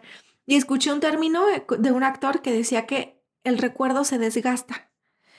O sí, el recuerdo o lo que evocas del futuro se desgasta. Sí, bueno, lo que imaginas se desgasta. Sí, claro. Y perdí sensibilidad a eso. Y dije, no manches, ahora ya perdí sensibilidad con todo. ¿Qué tengo que hacer yo para continuar con esto de la actuación? Porque en ese momento yo me cuestioné, dije, ¿sirvo para esto o no sirvo para esto? Y pues comencé a explorar otros, otros mundos, otros directores, otros maestros, libros, escuelas. Y mm, y ahí dije, órale, hay muchos métodos de actuación y agarré los que más me funcionan. Hay actores que hasta con el olor, con oler una naranja o con oler hasta unos tacos o con olerse la axila, con eso pueden evocar y con eso pueden llegar a la emoción. Te digo, hay muchísimas técnicas, es cuestión de conocerlas. Yo no, yo no conozco todas y las que conozco no las conozco a la perfección, pero la, la actuación jamás, jamás, jamás se deja de estudiar. O sea, en verdad es un mundo así completamente amplio. Y de hecho para los actores, entre más cosas sepan hacer, ah, pues yo sé tocar flauta con la nariz. ¿Eso para qué me va a servir en la vida? Si eres actor te va a servir. Yo sé de equitación, yo sé de fotografía, sé de medicina, sé de, de neuronas, de lo que sea. Sé barrer los pisos bien chingones. Ah, pues eso te sirve también para ser buen actor. Porque aquí viene la, clásica pregunta que te han de hacer cuando saben que estudias, que eres actriz Sí es la palabra actriz, ¿verdad? Sí. Sí, sí, sí. ¿Lloras a voluntad? Ay, eso está bien canijo. Mira. O sea, sí, pero yo lo he logrado de varias maneras. Una manera es con la respiración. Comienza a respirar, pero profundamente, porque en la vida cotidiana a veces no respiramos, dejamos la respiración hasta acá. Pero ¿qué pasa cuando baja la respiración hasta abajo, hasta el abdomen? Comienza a respirar y con eso dirige las emociones, no hacia, el, no hacia el enojo y no hacia la euforia y no hacia lo sexual, porque también puedes dirigir las emociones. Comienza a dirigir hacia la tristeza. Utiliza este tipo de respiración hacia la tristeza. Y es por esta cuestión física que vas a comenzar a sentir. También si dejas abiertos los ojos un buen rato, la lágrima sale y este impulso de sentir la lágrima y la respiración, pues ya te comienza a soltar el llanto. También funciona, em, pues, vaciar la mente, como lo hacen muchos actores, también me ha funcionado. Vacía tu mente, que de risas que traigas, que si estás enamorada, que si, pues, hiciste ejercicio y te dio mucha energía y felicidad. Vacía la mente de todo eso, incluso hasta de problemas que traigas y ahora comienza a llenar a voluntad de lo que tú quieras. Y la puedes llenar de esto, ¿no? De cosas que te imagines en el futuro, de recuerdos, de lo que sea. Incluso puedes llegar a sentir muchísima empatía por una noticia que hayas visto de, de cualquier cosa y con eso generar la emoción. O a veces también pasa porque el cuerpo tiene memoria. Yo no, no he logrado hasta es, no he logrado ese nivel de, actuación, pero espero algún día lograrlo. El cuerpo tiene memoria, te digo. Entonces, hay actores que solamente con recordar cómo es llorar, cómo su cuerpo se siente cuando llora, comienzan a llorar. Conocí a un actor que se llama Marco Pérez, que él tiene premio Ariel, de hecho, y un día me dijo, Sandra, ¿me haces una sesión de fotos? Le dije, va. Fui, le hice la sesión y le dije, pues es que necesito que me des como una gama actoral variada para que la sesión de fotos salga pues chida, ¿no? Y dice, ah, sí, aguántame tantito. Y el vato quiere estar cotorreando, risa y risa. De repente adoptó una postura diferente, se frotó el cabello, respiró como tres veces y en cuestión de segundos ya estaba iracundo. Yo creí, dije, este vato me va, me va a golpear y empezó a llorar. No, o sea, en verdad lo logró en segundos y sí, el cuerpo tiene mucha memoria se puede lograr de muchas maneras. Pero sí, eso de eres actor, a ver, llora, me ha tocado mm. muchas veces. Sí, tiene de hecho, que, ¿no? En una comida familiar, ese fue hace dos semanas, fue el primer comentario que me hizo un tío. Y otra tía me preguntó, ¿ya vas derechito a Televisa? Y le dije, no, tía, yo no le estoy tirando a Televisa, yo le estoy tirando a. Antes sí, le tiraba a la fama y a que la gente me conociera. Pero no, eso viene por añadidura y si viene y si no, no hay problema. Ahora ya le tiro a hacer teatro en lugares porque yo sé que el teatro es luz. Aunque sean obras de teatro, pues que terminen no con un final feliz, que se vale y es bien chido y la mayoría de obras de teatro terminan así, no con un final feliz, pero mm, llevar teatro a lugares en los que es bien complicado que haya luz o en los que la gente a veces ni siquiera ha visto una obra de teatro en su vida. No, en verdad es mucha la satisfacción que me causa. Y esa es mi manera de trascender, que suena pretencioso, porque a veces los artistas creemos que tenemos que trascender y los artistas creemos que somos lo mejor que le puede pasar al mundo y que somos necesarios, pero no, o sí, o quién sabe. Entonces yo digo que cada quien haga, haga arte y cuando yo así le encontré el sentido al arte. Habrá quien le encuentre el sentido al arte en la pantalla grande, que es bien chido, pero si ese es el sentido que le encuentran y eso lo llena, qué bonito. Sí, pues yo creo que eso es parte de, de los que nos dedicamos de repente a algo artístico, ¿no? Queremos, queremos ser escuchados, queremos ser vistos y va a entrar siempre la curiosidad de la gente, ¿no? El, por qué lo haces, ese comentario, ¿no? Y de cuándo para Televisa y todo este asunto. Y va más allá, yo creo que cuando tienes el, deseo de, comunicar o de hacer algo, pues lo haces y como dices, el resultado se va a dar. Y si no se da, pues es disfrutar el proceso, ¿no? Oye, Paco, y ahorita que lo mencionas, tú, tú más que nadie sabe, sabe de cómo es esto. Tú te aprendiste un término que es el salario emocional, me habías dicho, que a su vez aprendiste de otra persona. Y ya que estamos hablando de cumplir sueños y de cumplir metas, y sobre todo de cuánto nos, cuánto tardamos en llegar hasta ahí, cuánto sudor y lágrimas y dinero y tiempo nos cuesta, ¿Cómo ha sido para ti también este podcast? Porque yo te veo acá bien fresco, con tus luces, con tus micros, tu oficinita, tu espacio dedicado a esto. Y, te veo acá triunfando con tu podcast y subiendo capítulos. Pero cuéntanos de la frega que te has metido para hacer esto, porque es, porque el teatro y lo que tú haces, que es comunicar, el teatro y los podcasts tienen esto en común, esta palabra, que es la expresión. Yo me expreso a través de mi arte, separado mi arte, y, tú te arte. mi arte y tú te expresas a través de plataformas digitales. Ambos utilizamos la expresión para cambiar un poquito el mundo, a veces para bien, a veces para mal, pero yo creo que en general para bien. ¿Cómo ha sido contigo? Híjole, pues yo creo que siempre, siempre había, había tenido muchas ganas de hacer un, un contenido, un contenido para, no sé, para redes sociales. Eh, cuando surge el tema del podcast que se puso muy de moda hace pues, algún par de años, dije, órale, qué chido, ¿por qué no hacerlo? Vi este podcast como Roberto Martínez, con Creativo, em, Cosas con Jacobo Wong y también Roberto Martínez. Eh, y comencé a ver contenidos, dije, oye, qué padre, yo también lo puedo hacer, ¿no? Que hay algo bien interesante. Dice, haz las cosas tan bien que parezca fácil hacerlo, ¿no? Dice, oye, ¿qué tan difícil va a ser que dos personas se pongan a hablar en un micrófono? Pues hasta que no comencé a hacerlo, dije, en la madre. Pero tenía muchas ganas de hacerlo y ha sido una constante de invertirle tiempo, mucho tiempo, de invertirle en, equipo. Em, y entra la pregunta, oye, ¿y cuánto ganas haciendo esto? ¿No? Híjole, no, no digo que no sea una, un objetivo. Claro que sí es un objetivo tratar de, llegar en algún momento a monetizar todo, todo este asunto, pero es un gran gusto el que tengo por hacerlo. Y, es, y vaya que me ha costado bastante trabajo. Ha sido un trabajo arduo, prácticamente de, dos años ahorita, de tratar de sacar un programa por lo menos por semana.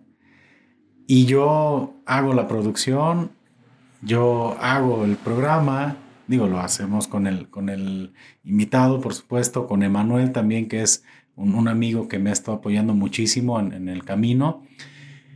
Eh, yo lo edito, yo lo subo a redes, yo trato de alimentar las redes y todo eso lo hago con el tiempo libre que, tengo de mi actividad principal, ¿no?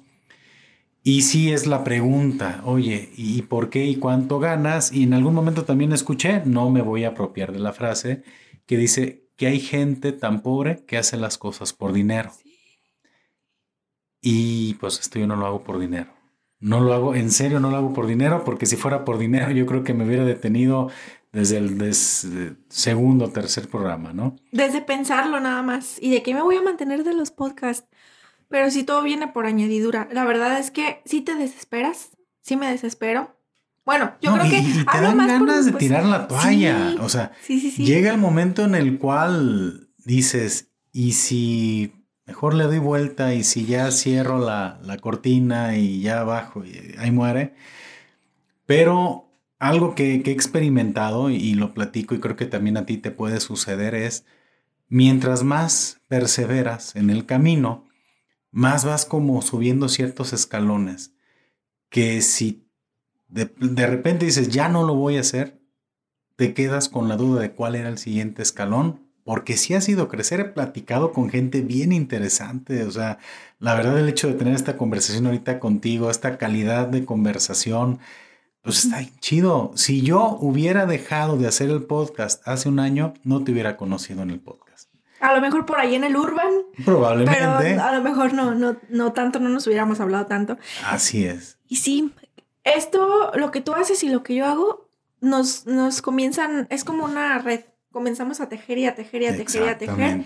Y eso nos va a llevar a algo muy grande. Y de eso estoy segura. Hay algo aquí en que varios maestros de actuación me lo han dicho y yo te lo digo a ti también. Te lo doy como consejo, aunque no me lo pidas. Pero ellos me han dicho que el arte, y en este caso, esto que haces, el podcast, es un camino de resistencia. Que aquí no gana el más talentoso, aquí gana el que resiste más.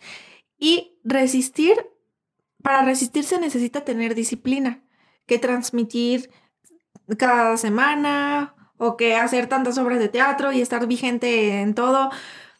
Y esto, esta disciplina te va a dar talento. Y este talento, sumado con la disciplina y con la resistencia, te va a llevar a, un éxito tan grande que vas a voltear hacia atrás. No, y pensar que estaba llorando porque de repente pagué mi producción de teatro y, no pagué otras cosas que tenía que pagar y, así, ¿no? Porque sí, es bien, es bien bonito todo este camino. Y pues si algo he aprendido es a no, no hacerte caso y no hacerle caso a otros comentarios que solamente te hacen paja. Porque sí va a haber comentarios como te vas a morir de hambre, no le vas a sacar dinero, eh, estás lo estás haciendo mal, no sirves para esto. Y desgraciadamente, como lo repito, estos comentarios a veces vienen de ti mismo para ti mismo y es bien difícil. Sí, comienzan a, despejar su cabeza porque ya me ha, me ha pasado pocas veces, pero me ha pasado y con toda la satisfacción porque yo siento a veces que voy lenta pero segura. Que me han dicho que voy rápido, pero yo, sabes, ¿no? A veces cuando eres muy ambicioso, no te quedas quieto y no te quedas quieto y quieres más y quieres más y quieres más. Pero, pero sí, quisiéramos ya haber reflejado el esfuerzo en algún éxito más este, contundente. Porque aparte es como la validación que tú esperas para que los demás digan, ah, ya ves, ya ves que para eso le estaba echando ganas y a veces no llega, ¿no? Y dices, ¿y, si, no llega? Chin. pero, pero igual es, o sea, si no creo que, que el gusto está en el proceso más que en el resultado. Y luego escuchas entrevistas de personas que llegaron al éxito y que dicen, me siento vacío. Y, ya llegué, y, ahora ya llegué aquí, y ahora qué sigue. Entonces es bien interesante estar ahorita en el camino de tratar de alcanzar algo, porque es lo que lo mantiene interesante. Qué feo llegar a un punto en el cual dices, llegué, gané esto, logré tal resultado, y ahora que sigue, ¿no? Ha de ser complicado, pero pues mira, ahorita que está en el camino, pues yo creo que es, es importante disfrutarlo, ¿no? Y escuché por ahí una vez de un director de cine que me le fui y le pregunté que si me, le dije, ¿me puedes dar un consejo? Mm. Me dijo, el peor error es no hacer las cosas. Y sí, y, y eso que dices, a mí me ha pasado muchas veces en la vida, que me creo metas, las cumplo y ahora qué sigue me costó mucho trabajo. Ahí te va. Yo hace muchísimos años, con mi primera obra de teatro, te había comentado de esto, pero ustedes no, que, que pude mm, mi primera obra de teatro y me dieron un premio de mejor actriz en un encuentro de teatro del interior Jalisco, en el Interteatro Etzatlán, y también me nominaron a coactriz en otro. Y mm, yo en ese entonces fue cuando tuve mi crisis bien fea, pero bien, bien, bien, bien fea. Y me los dieron y para mí fue como, ya obtuve lo que, lo que quería, que no es, lo quería pero no lo esperaba, pues, ¿sabes? Como dije, no, me falta mucho para eso. Lo obtuve y fue justo ahí cuando dije, yo ya no sirvo para la artisteada. Pero, no sé, tenía muchos sentimientos encontrados porque esto me decía, si sirves, síguele, si pudiste lograr esto con, e, con, este premio que no deja de ser un premio en equipo, porque mi, mi director Ramiro me enseñó a que un premio pues no lo ganas tú sola. Lo gana todo el equipo porque todo el equipo estuvo ahí involucrado.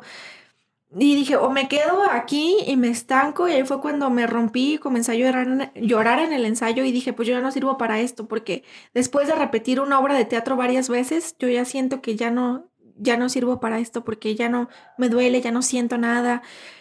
Y, y pues fue eso, ¿no? Primero esa meta que logré y después me sentí vacía y antes también me sentía vacía, pero esa, eso me devolvió como un rayito de luz en la vida. Y de ahí me agarré y de ahí me agarré y dije, lo voy a continuar porque así como esta cosa que tuve, vienen más. Y sí, vinieron más, más logros que los obtuve. Y después sí te llega esa sensación de que, pero ahora qué, me pasó en la muestra estatal de teatro el año pasado, estuvimos con Fichas de Dominó, que es una obra de teatro protesta que escribí y dirigí que la actúa una actriz bellísima que se llama Beth. Y nos fuimos, te digo, la muestra estatal que yo había soñado alguna vez estar ahí como directora y lo estuve con mi primera obra que me tocó dirigir. Para mí fue algo así grandísimo. Y pensé, ¿y ahora qué?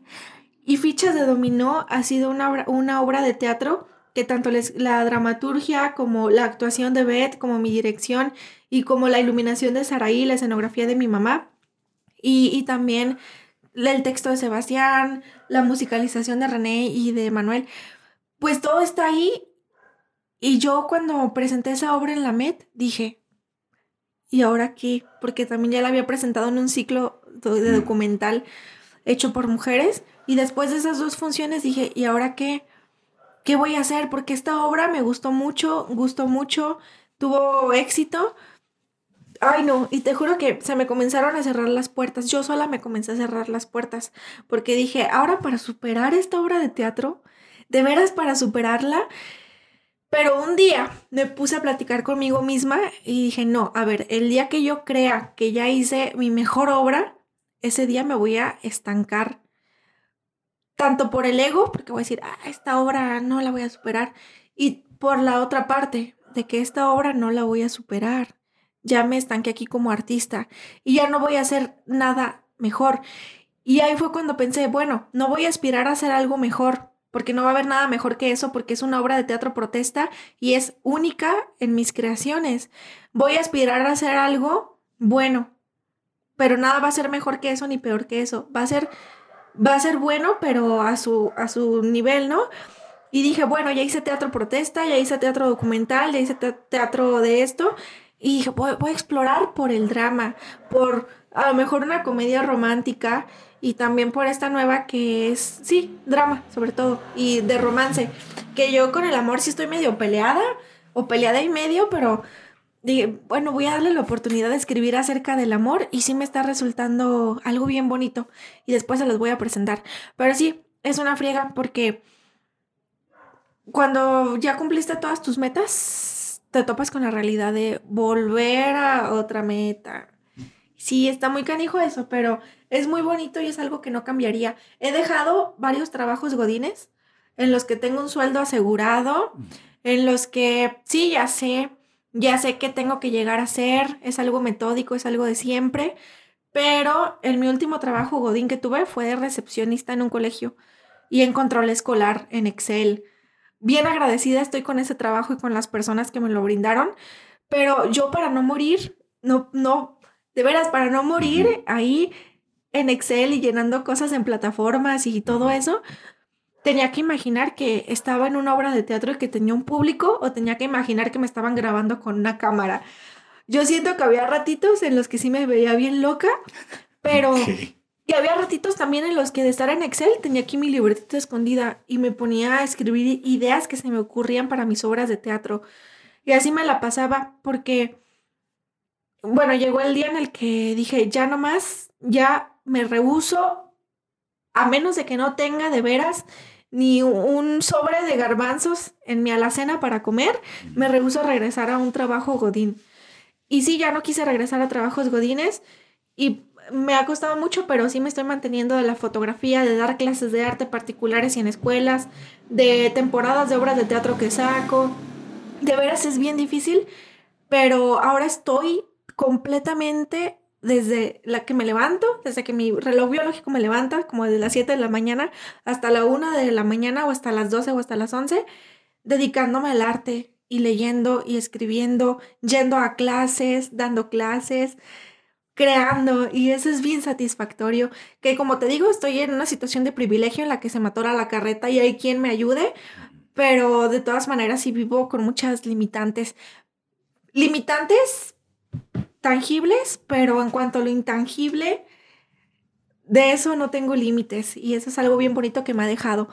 Un día hubo alguien que me dijo mediocre porque yo me dedico al arte y, y porque de esto no le saco dinero como quisiera o como podría yo sostenerme, ¿no? Pero a mí esta palabra se me quedó grabada, mediocre, mediocre, mediocre. Es que no aspiras a ganar dinero. Y, y, esa persona sí, y le dije, mira, tus aspiraciones y las mías son bien diferentes. Tu significado de mediocre y el mío es bien diferente. Para ti mediocre es una persona pues que no tiene mucho dinero, que no tiene mucho, muchas cosas tangibles, como lo comenté. Pero para mí mediocre es una persona que no cultiva su intelecto y no cultiva su corazón. Eso es una persona mediocre. Le dije, ¿tú cultivas tu intelecto? ¿Tú lees? ¿Tú conoces personas? ¿Tú conoces el mundo? Tienes, tienes la, como el ímpetu de conocer cosas distintas a las que estás acostumbrado, salir de tu zona de confort. Tú, tú eres mediocre también con tu corazón porque le estás metiendo a lo mejor cosas que te están haciendo mucho daño y que están haciendo daño a los demás. Y, ese no es el problema. El problema es que te quieras quedar ahí, con esa mediocridad aquí y acá. Y se quedó así, con los ojos pelones. Lo dejaste bien surtido en un ratito. y, y ahí estaba una psicóloga y dijo, sí es cierto, sí es cierto. Y ya me dieron el gane. Pero sí me he topado con comentarios así, a veces de personas muy, muy, muy cercanas a mí. Con el tiempo es menos. Afortunadamente estoy en una etapa de mi vida en la que mi familia y mis amigos van a ver mis obras de teatro, que me costó mucho trabajo ganarme ese lugar conmigo misma y con las personas. Y también em, en el que ya estoy bien segura de lo que hago. Y no digo que así vaya a ser siempre, porque todo pasa, así como te sientes seguro y segura en este momento, al día siguiente no.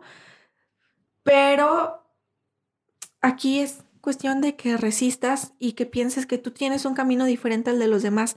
Porque otra cosa que nos cuesta entender, sobre todo a los artistas, es que nosotros no funcionamos como funciona el mundo generalmente. No funcionamos a veces que con el capitalismo con es muy complicado. Ah, sí, voy a voy a comprar una cama porque la necesito, voy a comprar un ventilador porque necesito ventilador o un terreno porque necesito un terreno o un carro, pero ¿cuántas veces nos, nos detenemos a pensar, voy a comprar un boleto para una obra de teatro porque lo necesito, porque lo necesita mi corazón y, y mi ser, mi mente? ¿Cuántas veces decimos eso? O voy a ver una película diferente a las que hay en cines comerciales porque mi corazón lo necesita. Está bien, cabrón, pero yo sí les quiero invitar a que consuman arte, sobre todo si arte local. Aquí en Zapotlanejo hay muchísimo talento. Hay artistas que están buscando mecenas. Hay artistas que están buscando apoyo hasta que compartan sus publicaciones, escuche su música, apoyo de todo tipo. En verdad es, es bienvenido y es algo que jamás olvida. Es yo a mis amigos artistas, a mí me gusta también que tomarles fotos o colaborar con ellos de distintas maneras, compartir su contenido, porque a medida que nosotros creemos una red de artistas que se apoyan, que no somos una cubeta de cangrejos que nos queremos jalar hacia abajo con nosotros mismos. Me ha tocado estar en ese tipo de ambientes y yo me alejo. Pero es horrible, pues. En cambio, si entre nosotros, como les digo, hacemos esta red y comenzamos a hacer en pro del arte y la cultura de Zapotlanejo, y no nos fijamos, no, es que Perenganito eh, ya hizo música y yo no he hecho música. No, es que fulanito sacó una obra de teatro, no voy a ir a verla porque no fue a la mía. No hay que quitarnos esta idea de la cabeza, porque en la manera que nosotros apoyemos, la gente nos va a ver así, con movimiento, con movimiento, con movimiento, y van a querer consumir nuestro arte, nos van a querer apoyar. Y siento yo que todo empieza con los artistas, con qué valor le damos a nuestro arte y con, con varias cosillas así. Y pues sí, sí, este, ¿qué más te puedo decir, Paco? Pues... No, hombre, no, pues eh, bastante. Ahora sí que se nota lo mucho que te apasiona el tema, lo mucho que te inspira el arte. Y la raza deberá de saber que ya habíamos tenido una conversación, ya habíamos tenido la grabación de un podcast, pero eh, Paco, eh, Paco y sus fallas técnicas, tuvimos una, un pequeño, pues sí, tuvo una, una falla en el audio y pues llegamos en este punto al momento para conocer, en el cual pues yo te hago entrega de un detalle que vamos a, a ahorita pues a poner, a hacer una pequeña pausa en este momento porque vamos a checar la entrega original. Ah, va, a aparecer aquí en video para la reacción, la primera reacción de, de Sandra y pues posterior mostrar también en este episodio este detalle que pues con muchísimo gusto elaboré. No sé si tú sabías que a mí me gusta mucho dibujar. Sí. Sí. Sí, sí he visto. Y pues parte de el concepto de para conocer es que les hago entrega de este pequeño detalle. Vamos a ver. No manches. No.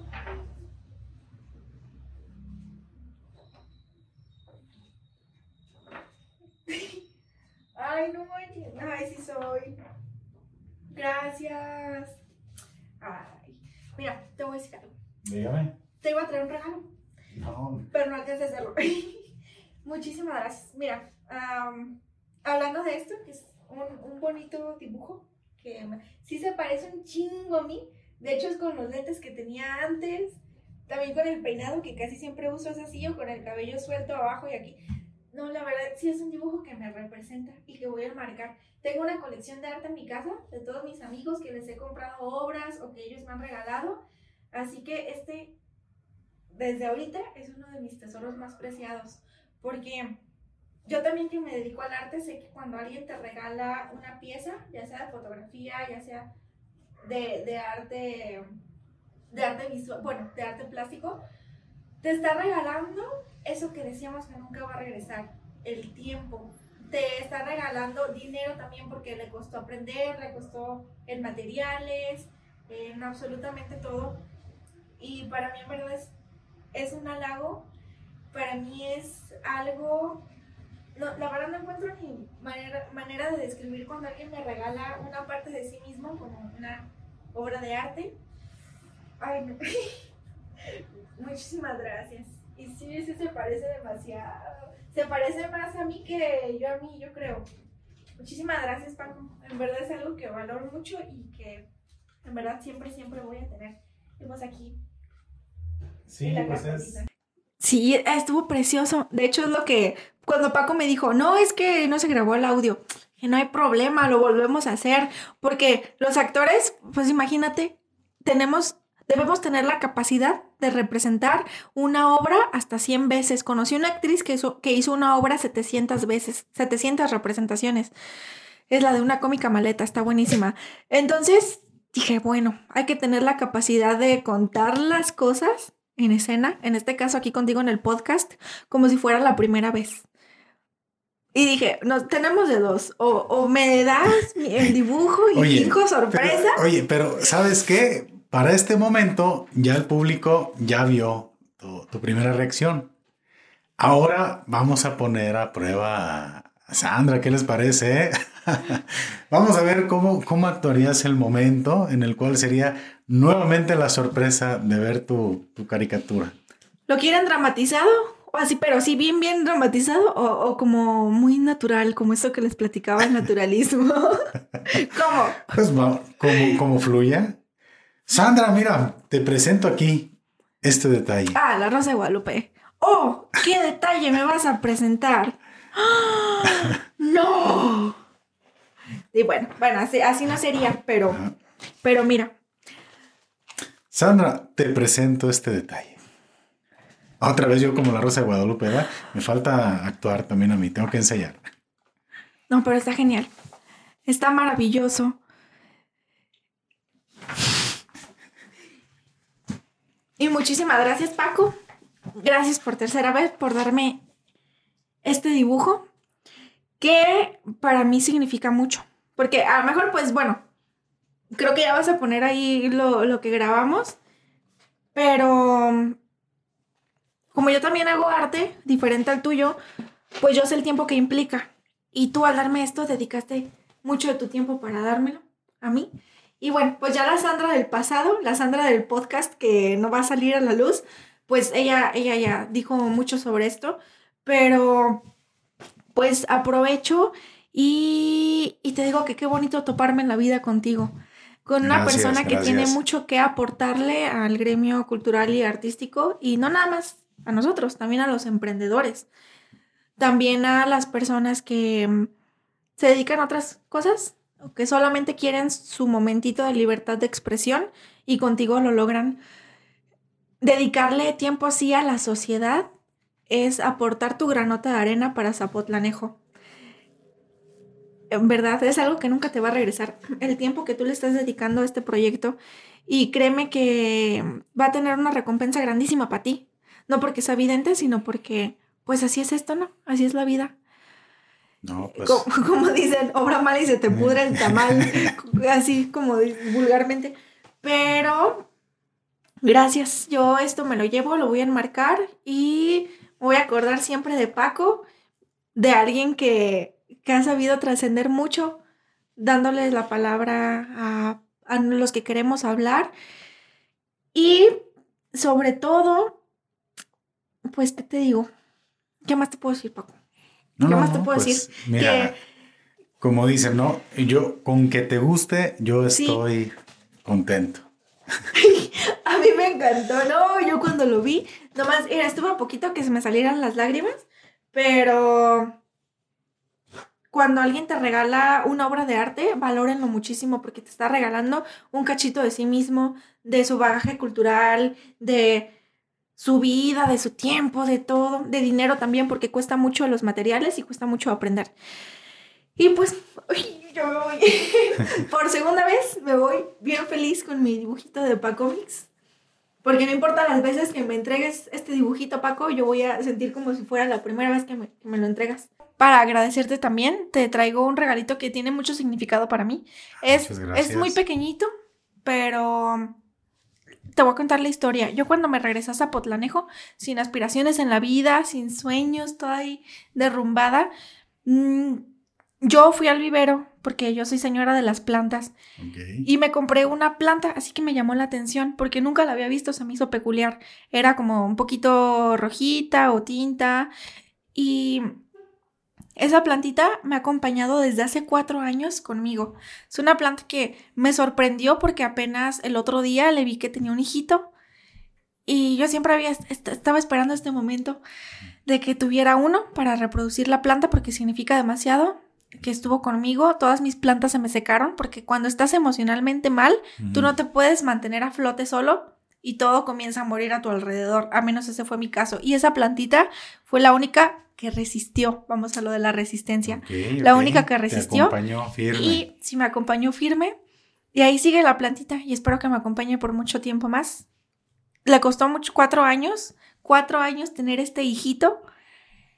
Entonces te lo quiero dar a ti. Sí, te lo quiero dar a ti. gracias. Qué gran detalle. que, porque llegaste hace poquito a Zapotlanejo de Atotonilco. Saludos a las personas bien bonitas de Atotonilco. Llegaste a Zapotlanejo hace tiempo y me recordaste a mí, no sé cómo habrá sido tu historia, pero me recordaste a una Sandra que llegó buscando una nueva vida y pues pues ahorita veo esa plantita y digo, lo logró la planta y lo logré yo y te la quiero dar, a ver si no se te muere. No, pero si no, no, te preocupes. Tendré que Muchísimas gracias. Que presumirte cómo cómo va a este a crecer esta planta. Gracias. La verdad, valoro mucho todo el, significado, todo el simbolismo que tiene. Te lo agradezco mucho, la verdad. No era necesario. Yo con todo el gusto del mundo hago este contenido, quería tener esta conversación y pues lo recibo con mucho gusto y con mucho cariño. Muchísimas gracias. Aquí está, mira. Gracias. Eh, pues bueno, también invitarlos a que me sigan en redes sociales. Bueno, ¿puedo darme publicidad? Claro que sí, adelante. Ha llegado el momento de, de comentar tus proyectos a futuro, a, a corto plazo, mediano. Compártenos tus redes sociales para que te puedan encontrar. Y estoy seguro, Sandra, bueno, en esta ocasión es la segunda vez como si fuera la primera, porque es la primera vez que apareces aquí en el podcast, pero hay muchísimas cosas más que seguir platicando contigo. O sea, nos quedamos cortos porque hay otros proyectos en los que estás, hay otros proyectos en los que estarás. Y como siempre termino yo comprometiendo a las personas que, que aparecen aquí en el podcast, que a veces si hay uno hay dos y si hay dos hay tres. Entonces, pues ojalá que pronto podamos este, ponernos de acuerdo para llevar a cabo algún otro episodio y platicar de, de, tantas cosas que sé que tienes que compartir. Sí, yo encantada. También tengo por ahí unas buenas anécdotas de obras de teatro. Y tienes tu contenido también, que es Mil Voces sí. por Zapotlanejo para que también estén pendientes, sigan ese contenido, lo encuentran en Facebook, si no me equivoco, ¿verdad? Sí, en Facebook Mil Voces por Zapotlanejo, también es un podcast que en realidad son transmisiones en vivo, pero la idea también es hacer algo así más producido, como el Paquito lo hace, que ya luego también lo voy a comprometer a que me diga ahí qué cable conecta con qué cable, porque claro que sí, con también, todo gusto. Ah, la verdad los cables a mí no se me dan, pero pero también en este espacio están, está abierto para las personas que quieran llegar a hablar lo que sea, siempre y cuando fomente la paz, o sea, algo que no agreda a nadie. Y bueno, pues aquí Mil Voces por Zapotlanejo, porque está ligado a una asociación civil que se llama Mil Voces por Zapotlanejo. Esta hace, lleva años, buenos años aquí apoyando mucho, sobre todo a las mujeres, dando talleres de pues de, mm, yo di un taller de fotografía ahí para emprendedoras y emprendedores, de jabones, de repostería, hasta terapia psicológica, de nutrición y todo a un muy bajo costo y de veras de muy buena calidad. Muchos de los cursos son, certificados por la SEP. Está aquí en Zapotlanejo, está atrás del Sagrado Corazón. Okay. Pueden checar ahí mil voces por Zapotlanejo, mil, mil con número. Y pues sí, este podcast se hizo también para apoyar a las mujeres de esta ASEA que se, se den difusión y también a los hombres, también ahí agregamos. Y pues también tengo este otro proyecto que se llama Teatro Efímero Colectivo. Es mi grupo de teatro que lo dirijo y me encargo ahí de producción. Tenemos obras de teatro en puerta. Está esta de Kusama, la de Campo de Girasoles, que como les había comentado, estoy buscando Estoy buscando quién dé con el perfil que busco, que en realidad no tiene que ver con cuestiones físicas, sino con cuestiones de acá, actorales también. Que no es importante experiencia actoral, pero bueno. Y también con Teatro Efímero Colectivo, pues tenemos la obra de Teatro La Bodega, en colaboración con Centro de Tratamiento en Adicciones Sentido de Vida. Y así nos encuentran en Facebook, Teatro Efímero Colectivo. En Instagram me encuentran como Sandcast Castle.12, Castillo de Arena, pues, punto 12. Eh, también sé tus fotografías, son mis dos páginas que tengo de fotógrafa. La primera es algo donde pongo un contenido así como muy casual de foto documental, chile, mole y pozole. Y el segundo de Cetus, de Cetus.fotografía, o creo que Cetus Fotografía, ahí tengo mis sesiones de fotos ya comerciales, de producto, sociales, de, de todo eso.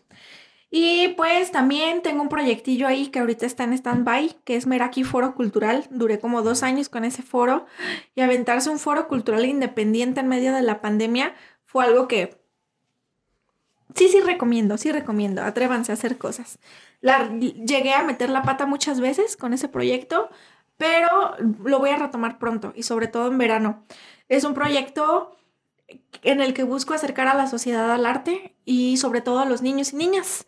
Con los niños y niñas me funciona re bien. De hecho, tengo ahí proyecciones de Cineclub, también con el Instituto Mexicano de Cinematografía, con casas productoras como Anima Studio.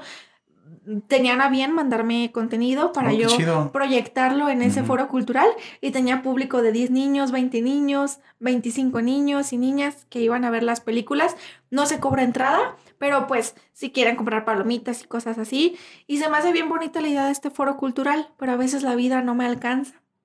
Y me agarró en una etapa en la que tenía dos chambas, tenía la maestría, tenía acá mi grupo de teatro y lo tuve que cerrar. pero ya llego, otra vez lo voy a retomar con más conocimiento, con los mismos, mismos errores, procurando no cometerlos y con todas las pilas. Entonces ahí los esperamos también en Facebook, Meraki Foro Cultural, está también ahí en La Laja. Y pues también agradecer a la Casa de Maíz, que es un proyecto de host que también nos apoyó en el Centro de Tratamiento en Adicciones Sentido de Vida y también con la Casa de Maíz ahí colaboro. Yo, yo puestísima para colaborar con proyectos que sean artísticos, ya sea en gestión cultural o como directora, como actriz o como otra, para lo que pueda servir. Ahora sí que es cuestión de proponer proyectos y si tengo tiempo y siento una corazonada yo con el proyecto, que es algo personal y no porque el proyecto sea malo o bueno, pues ahí le entro. Gracias a todos los que estuvieron hoy, eh, pues a Paco por este gran regalazo que me llevo para mi colección privada de arte, que en, su mayoría son de amigos y son de, sí, amigos que les he comprado, que me han regalado arte, que qué chulada tenerlos ahí, verlos todos los días, un pedacito de ustedes. Eh, pues que nunca muera. Larga vida a Pacomics, larga vida a Pistología y larga vida a los proyectos independientes de expresión, ya sea artística o como tú, desde la parte de los podcasts. Hombre, Sandra, pues de igual manera, mucho éxito en todos los proyectos que, vengan. No. Dicen, a mí alguna vez digo, es que yo vivo de frases, ¿verdad? Nunca desea suerte, desea éxito. Y desea mierda. Exactamente. Ahora sí, mucha mierda en todas tus obras. Gracias. en el buen sentido de la palabra, parafraseando la, la, historia, que si están viendo esta parte del episodio y no están escuchando lo primero, ahí está la explicación. Gracias, Sandra. Gracias a ti. Y sí, mucha mierda porque se puede cambiar el asunto. Como una vez la mamá de un amigo le dijo antes de ir a su obra de teatro, eres una mierda. y mi amigo, mamá, es mucha mierda. Pero sí, gracias a todos por llegar hasta aquí y por esta pues plática tan amena, tan chida. Por segunda ocasión, pero no hay bronca. El otro dejémoslo como un ensayo general. Ahí se queda, se queda guardado. En algún momento, lo que es que sí platicamos cosas diferentes, ¿eh? Sí. A final de cuentas, yo creo que va a ser un episodio que saldrá en su momento. Ah, también se publicará. Tal vez no con el mejor audio, que esa fue la, falla que, ocurrió, pero todo está ahí documentado y créeme que va a salir. Por lo pronto, tu reacción al recibir tu, caricatura, ahí está. Y bueno, pues a toda la raza también invitarlos aquí a que nos sigan en todas las redes sociales. Ya estamos aquí con, con todas las redes con, para conocer el canal en general es Pacomics Studio, pero tenemos por aquí este, estos tipos de este, contenidos diferentes. Muchísimas gracias a todos y estén pendientes de lo que viene. Hasta la próxima. Gracias, Sandra. Gracias. Gracias a todos.